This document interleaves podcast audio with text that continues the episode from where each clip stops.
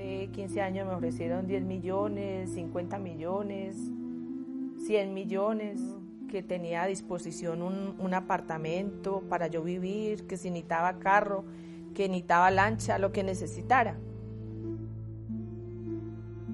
Y pues yo sabía que yo estaba en riesgo, pero yo realmente no le tenía miedo a la muerte y si era administrando justicia me tocaba morir, pues yo estaba dispuesta a eso. Nosotros sabemos con quién anda, sabemos qué hace, no busco una muerte pendeja.